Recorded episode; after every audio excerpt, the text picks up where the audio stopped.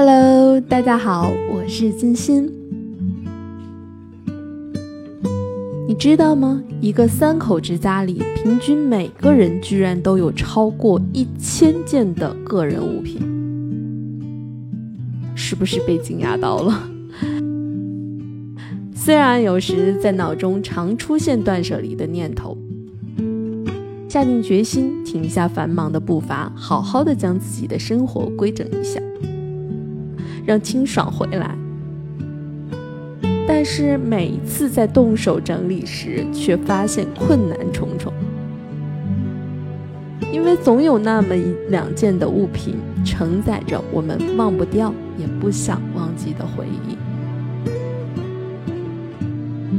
和喜欢的人一起看的电影票存根，最爱的偶像展览的海报，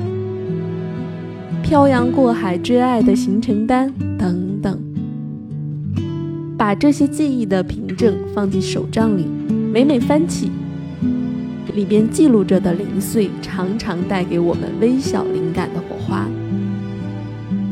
这些灵感迸发的刹那，虽然曾经以不同的形式在我们的生活里出现，但我们总是因为太过忙碌，将它们错过、不留心、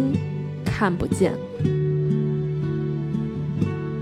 我记得看过一个令人印象深刻的广告，主人公用标签记录自己乘车时的体会，打印出来放进自己的灵感库里。清风带来一阵花香，用手账记录下来，留住刹那的美好。秋日里吃到暖暖的烤红薯，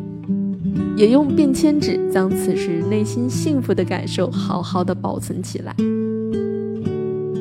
就像把今天过剩的快乐封存起来，